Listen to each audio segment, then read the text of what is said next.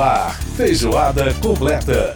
Música e informação com tempero especial para fechar os trabalhos da semana. Feijoada completa. Apresentação Edson Júnior.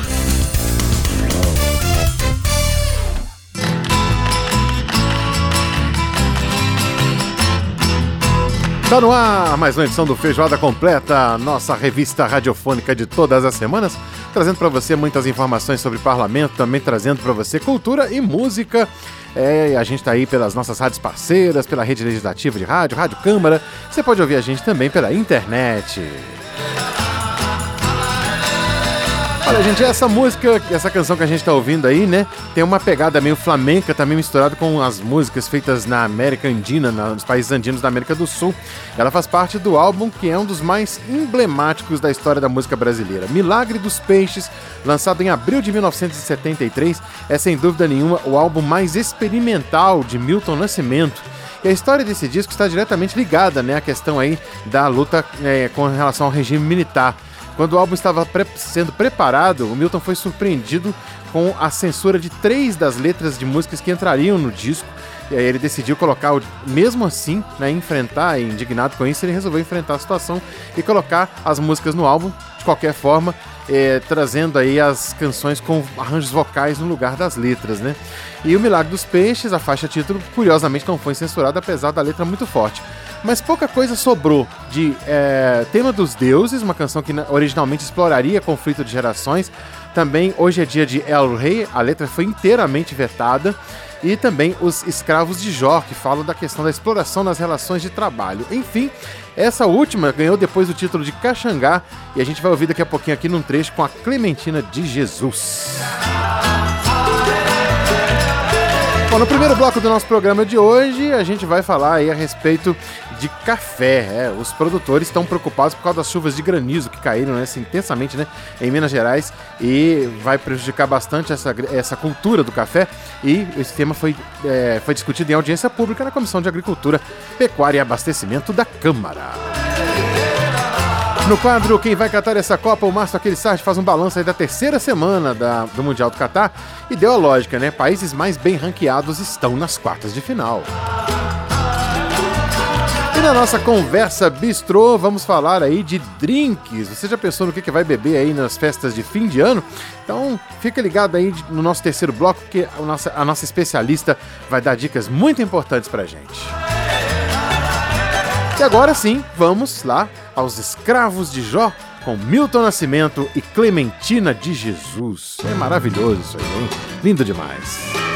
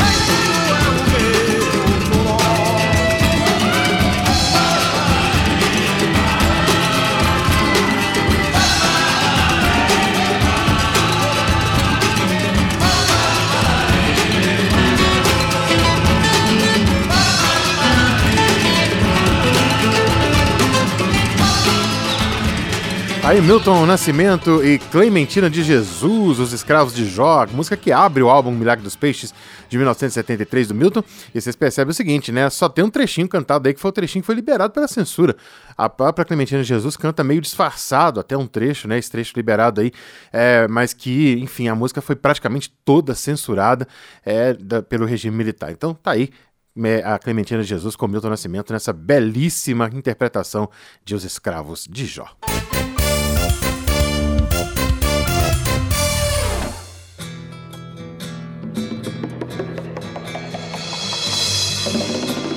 E a gente segue ouvindo mais trechinhos aí do Milagre dos Peixes do Milton Nascimento. A gente ouvindo agora o trechinho de Pablo, número 2. Há duas canções chamadas é, com, com, esse nome de Pablo, né, nesse disco. É, uma tá no compacto, que a gente vai ouvir lá no finalzinho do programa. E essa aqui, que a gente tá ouvindo agora, é uma, é uma música totalmente é, instrumental vocal, né?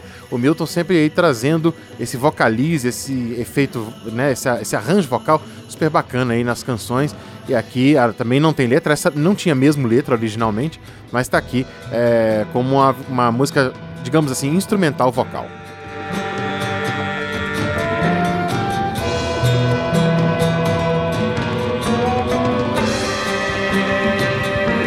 Bom, gente, então vamos falar aqui de agricultura. É, bom, mês de dezembro, né, na região sudeste, a gente sabe que é mês de chuvas intensas, mas quando vem gelo junto com a água, não é só o carro estacionado lá fora que causa, que toma prejuízo, não, né?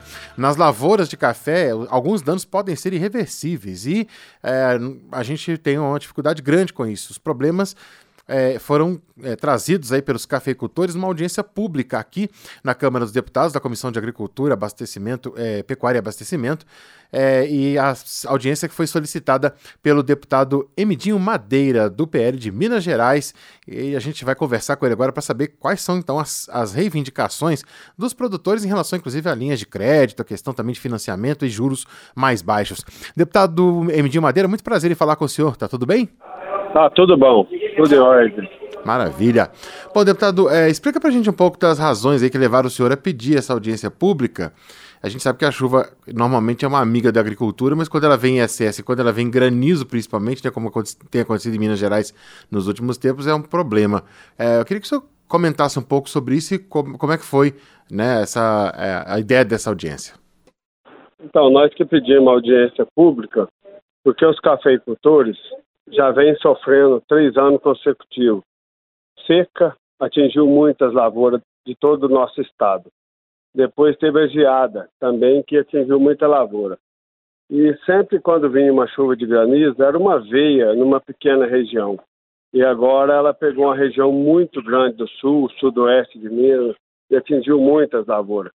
E o café não é uma planta, é, é uma lavoura branca onde você planta e colhe dali a 100 dias, 120 dias, não. Não é uma soja que cento e poucos dias você está colhendo, feijão e outras culturas que você faz três colheitas no ano. A lavoura de café nós depende muito do clima, sabe? E aí essa audiência pública que teve ontem, porque nós vinha de uma seca, nós vem muita região foi atingida pela geada no ano passado e agora a chuva de granizo pegou muita lavoura em Minas Gerais. E aí esse pessoal precisa de recurso, um recurso que eles dão conta de pagar. E aí nós estamos buscando um recurso com juro aí de 6% ao ano, com três anos de carência. E o teto do Pronaf, que atende né, o, o pequeno produtor, o Pronaf atende, mas o teto está muito baixo, 200 mil reais. As coisas subiu muito, um trator, implemento, não, não se compra nada por investimento uhum. com 200 mil reais hoje, para você é. cuidar de uma lavoura. Então a audiência ontem foi para nós pedir que melhore o teto do Pronaf de 200 para 300 mil, o Pronamp de 430 mil para 600 mil, que é uma taxa mais alta de 8% ao ano, mas atende. Uhum. Agora, o grande produtor, que precisa buscar um recurso, investe água, a taxa de juros está muito cara, 13% ao ano. Esse lá na frente vai ter problema, o produtor não aguenta pagar. A outra pauta da, da audiência pública hum. foi a questão de seguro. Nós precisamos de um seguro com menos burocracia. O produtor é uma pessoa simples, humilde. Quando ele vai até o banco, ele quer fazer um seguro, que ele vai assinar um seguro, ele nem lê. Então é, é muito burocrática essa questão de seguro. Então nós precisava que o governo é, sentasse com as operadoras, que o governo desse um subsídio, igual o Estado de São Paulo, para nós fazer um seguro que realmente atende o produtor, sabe? Uhum, Porque o seguro uhum. que, que tem hoje aí no mercado não atende o produtor, o produtor não está satisfeito, sabe? Sim, Esse sim. foi o motivo da audiência pública. Depois tivemos uma pauta no Ministério da Agricultura, à tarde foi muito boa, mas uhum. a pauta da audiência pública de ontem foi essa pauta. Uhum. Agora, deputado, o senhor falou da dificuldade com os, com os bancos. É, a, a, Emater, ela não, não poderia dar essa assessoria para os produtores, principalmente para os pequenos produtores que têm baixa instrução e tem mais dificuldade para poder conseguir né, conversar com esses bancos. É, co como é que o senhor acredita que isso pode ser solucionado, pode ser desburocratizado isso aí? A Emater nos ajudou muito com os laudos. A Emater foi nota 10. Nos ajudou muito. Ela fez os laudos e nos ajudou. Mas a questão para operar e os recursos ainda depende do banco, Ministério da Economia. Então, o que tinha de ser feito lá, os laudos, a gente fez, sabe? Agora, o que precisa é de os bancos terem interesse em operar, né? O Banco do Brasil mesmo. Se ele está na altura que está, é o agronegócio, é o homem do campo que levou o Banco do Brasil na posição que ele está. É verdade. Então é muito importante que nesse momento que ele estenda a mão, né, para o produtor, aquele parceiro dele. Não tem inadimplência na nossa região, sabe? Uhum, entendi. Agora, deputado, é, quanto. É, so, falando a respeito dessa, dessa, desses prejuízos, né?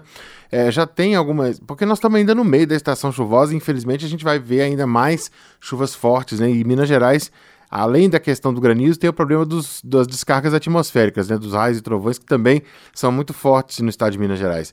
É, há, uma expectativa de, de, perdas que os produtores vão ter em relação à safra, é, pensando aí 2022, 2023?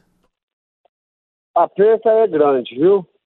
A chuva de granizo, quando ela vem, você só colhe café dali três anos.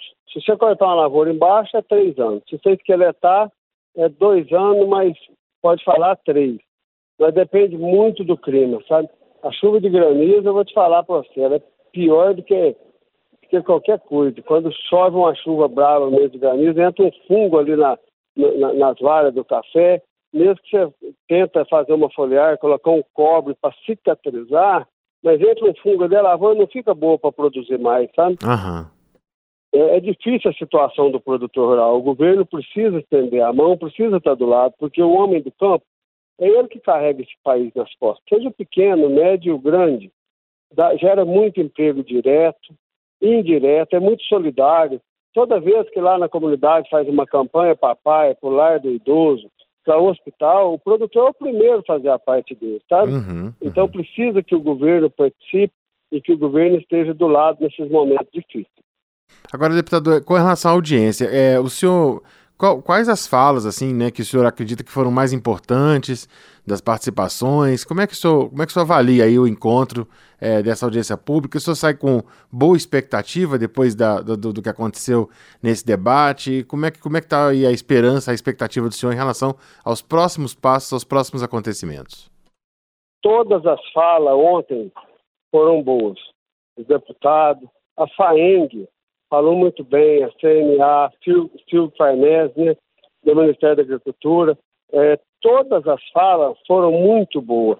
Teve um produtor rural de uma cidade que chama Monte Belo, uhum. falou muito bem. Teve um produtor de uma cidade que chama Paraguaçu, também falou muito bem. Tinha produtor do Paraná. Então, todas as falas foram muito boas ontem. A audiência foi muito boa. E a partir daí, o senhor acha que vai, vai ser é, feito vai. esse alerta para poder que, tomar mais medidas? Vai, vai ter resultado. É, ontem nós tivemos uma reunião muito boa no Ministério da Agricultura, muito boa. Então o Ministério da Agricultura já, já sinaliza com algumas atitudes, algumas sinaliza, ações aí. Tem um recurso uhum. do Fundo Café lá de 160 milhões, uhum. que vai liberar de imediato já, sabe? Já atende bastante pequeno produtor, sabe? Maravilha. Não é expectativa, né, deputado? Porque realmente é uma situação, igual a gente falou, né? A, a chuva é amiga do, da agricultura, mas o excesso e, e, o granizo, principalmente, né, são realmente um grande problema para vários. Toda a vida teve uhum. crise na cafeicultura, em outras culturas também. Não tem nenhuma crise que veio para sempre. Aham, é Todas passaram. Não tem descida sem subida. Logo as coisas entram no lugar, o clima também precisa normalizar esse clima. A seca nos prejudicou muito, mas o produtor rural ele é forte, ele aguenta e vamos atravessar. Precisa que o governo dê condições para ele atravessar. Perfeito. Não quer nada dado, só quer um juro menor e tem esse recurso e uma carência para ele poder liquidar lá na frente. Maravilha. Deputado Emidinho Madeira, do PL de Minas Gerais. Deputado, muito obrigado aí pela entrevista e pelas palavras. Um grande abraço para o senhor. Um abraço a todos os ouvintes aí, eu que agradeço. Tchau, tchau. Tchau, obrigado, viu? Obrigado, senhor. Muito bem, a gente ouviu a participação do deputado Emidinho Madeira, Emidinho Madeira, que é do PL de Minas Gerais, conversando com a gente. Você ouve mais um trechinho aí do Pablo, né? A canção aí do Milton Nascimento, do álbum Milagre dos Peixes. A gente vai pro intervalo e volta já já aqui no programa.